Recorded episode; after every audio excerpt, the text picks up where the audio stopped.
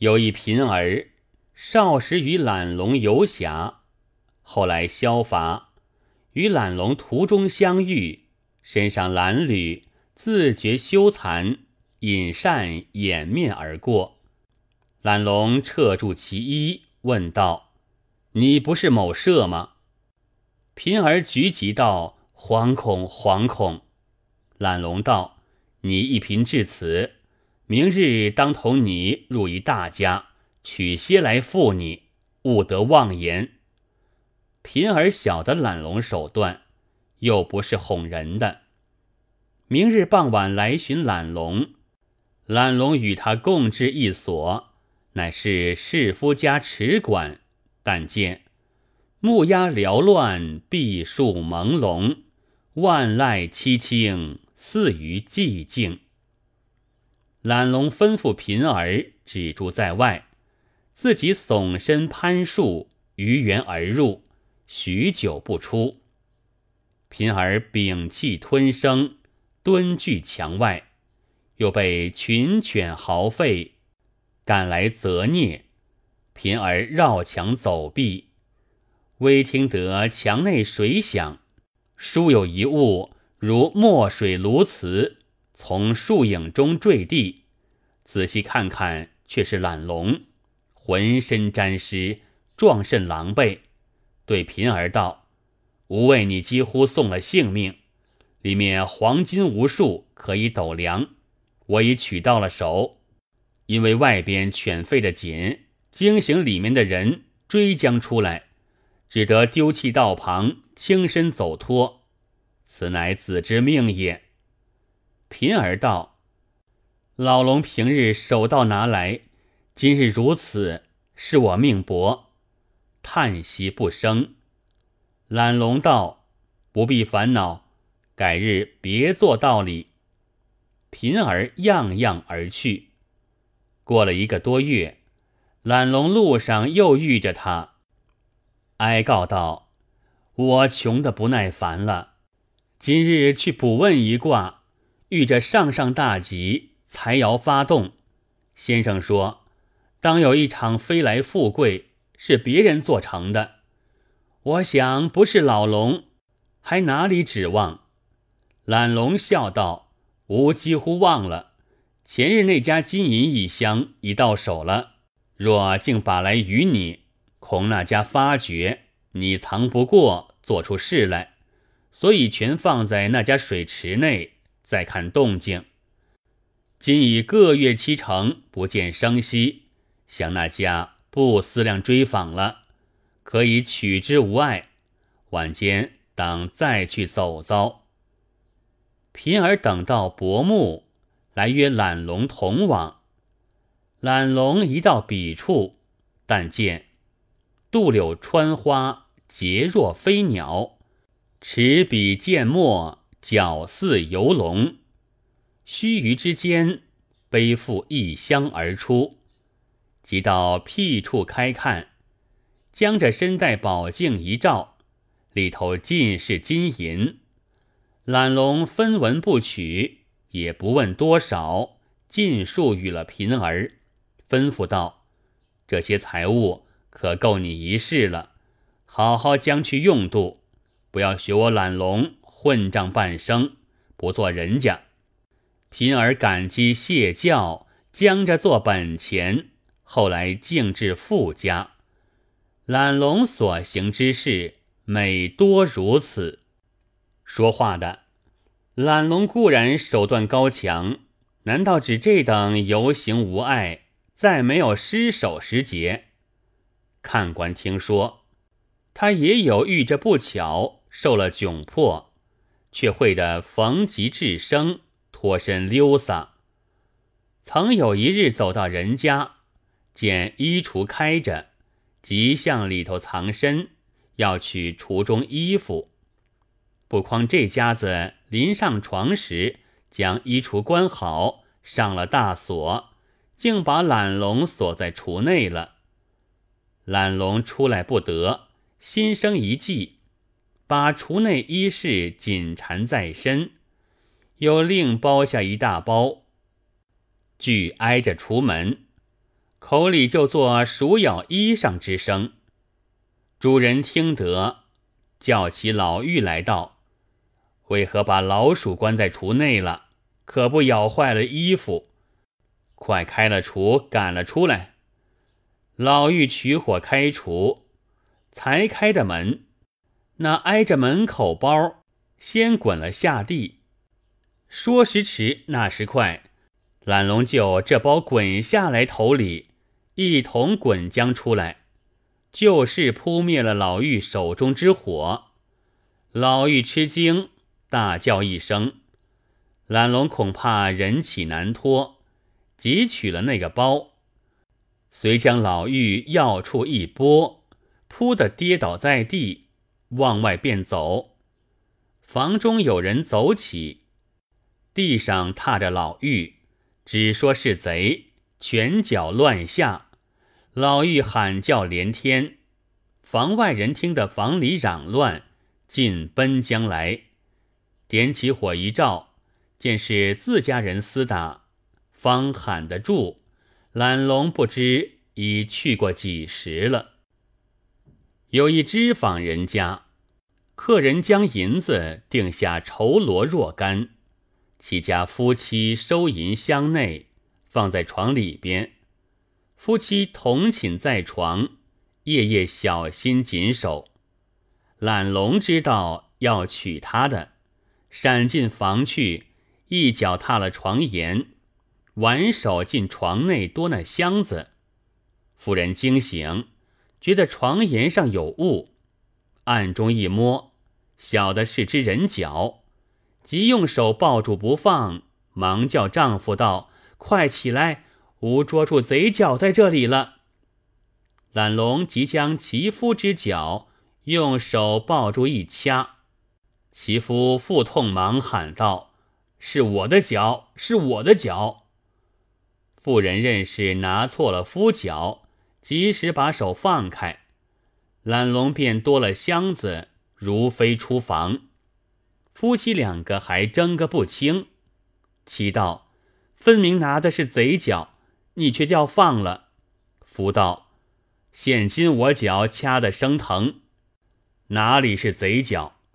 妻道：“你脚在里床，我拿的在外床，况且。”吾不曾掐着，夫道：“这等是贼掐我的脚，你只不要放那只脚便是。”其道：“我听你喊将起来，慌忙之中认是错了，不觉把手放松，他便抽得去了，着了他贼见识，定是不好了。”摸摸里床，箱子果是不见，夫妻两个，我道你错。你道我差，互相埋怨不了。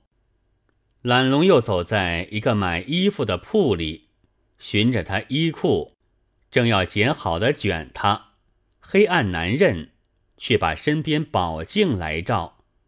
又道是隔墙须有耳，门外岂无人？谁想隔邻人家有人在楼上做房，楼窗看见。见比衣裤亮光一闪，如闪电一般，情知有些尴尬，忙敲楼窗，向铺里叫道：“隔壁仔细，家中敢有小人了？”铺中人惊起，口喊：“捉贼！”懒龙听着在先，看见庭中一只大酱缸，上盖蓬草，懒龙慌忙接起，蹲在缸中。仍复反手盖好，那家人提着灯各处一照，不见影响，寻到后边去了。懒龙在缸里想到，方才只有缸内不曾开看，今后头寻不见，此番必来，我不如往看过的所在躲去。又思身上衣已染浆，淋离开来，掩不得踪迹。便把衣服卸在缸内，赤身拖出来，把脚宗印些酱迹在地下，一路到门，把门开了，自己翻身进来，仍入衣裤中藏着。那家人后头寻了一夜，又将火到前边来，果然把酱缸盖揭开，看时却有一套衣服在内，认得不是家里的。多道，这分明是贼的衣裳了。又见地下脚迹，自缸边直到门边，门已洞开，进街道。贼见我们寻，慌躲在酱缸里面。我们后边去寻时，他却脱下衣服逃走了。可惜看得迟了些个，不然此时已被我们拿住。店主人家道：“赶得他去也罢了，关好了门，歇息吧。”一家进到贼去无事，又立路了一会儿，放到了头，大家酣睡。据知贼还在家里。懒龙安然住在锦绣丛中，把上好衣服绕身细束的紧俏，把一领清旧衣外面盖着，又把细软好物装在一条布被里面，打做个包，弄了大半夜，寂寂复了，从墙沿上跳出，这家子没一人知觉。跳到街上正走时，天上黎明，有三四一起早行的人前来撞着，见懒龙独自一个负着重囊，亲早行走，以他来路不正气，遮住道：“你是什么人？在哪里来？说个明白，方放你走。”懒龙口不答应，伸手在肘后摸出一包，团栾如球。抛在地下就走，那几个人多来抢看，见上面牢圈密扎，道他必是好物，争先来解。解了一层又有一层，就像剥笋壳一般，且是层层捆得紧，剥了一尺多，里头还不尽，剩有拳头大一块，一道，不知裹着什么。众人不肯住手，还要夺来解看。那先前解下的多是碧衣破絮，零零落落堆得满地。正在闹嚷之际，只见一伙人赶来道：“你们偷了我家铺里衣服，在此分赃吗？”不由分说，拿起器械满打起来。众人呼喝不住，见不是头。各跑散了，中间拿住一个老头天色暗黑之中，也不来认面庞，一步一棍，直打到铺里。老头口里乱叫乱喊道：“不要打，不要打！你们错了。”众人多是兴头上，人住马不住，哪里听他？看看天色大明，店主人仔细一看。乃是自家亲家翁在乡里住的，连忙喝住众人，以此打得头须面肿。店主人忙赔不是，置酒请罪，因说失贼之事。老头方诉出来道：是才同两三个乡里人作伴到此，天未明亮，因见一人背驮一大囊行走。正拦住盘问，不诓他丢下一件包裹，多来夺看，他成闹走了。谁想一层一层多是破衣败絮，我们被他哄了，不拿的他，却被这里人不分皂白混打这番，把同伴人惊散，便宜那贼骨头，又不知走了多少路了。众人听见这话，大家惊悔。邻里闻之，某家捉贼错打了亲家公，传为笑话。原来那个球就是懒龙在衣橱里把闲工夫结成，带在身边，防人尾追，把此抛下做缓兵之计的。这多是他临危极致、脱身巧妙之处。有诗为证。巧计成条与弄完，当前卖弄许多般。虽然贼态可堪数，也要临时促至难。懒龙神偷之名四处不闻。魏中巡捕张指挥访之，叫巡军拿去。指挥见了，问道：“你是个贼的头吗？”懒龙道：“小人不曾做贼，怎说是贼的头？小人不曾有一毫赃私犯在宫廷，亦不曾见有窃盗贼伙班及小人。小人只为有些小智巧，与亲戚朋友作耍之事，见或有之。”爷爷不要见罪小人，或者有时用得小人着，水里火里，小人不辞。指挥见他身材小巧，语言爽快，想到无赃无证，难以罪他。又见说肯出力，思量这样人有用处，便没有难为的意思。正说话间。有个昌门陆小贤，将一只红嘴绿鹦哥来献于指挥。指挥叫把锁凳挂在檐下，笑对懒龙道：“闻你手段通神，你虽说戏耍无赃，偷人的必也不少。今且全恕你罪，我只要看你手段。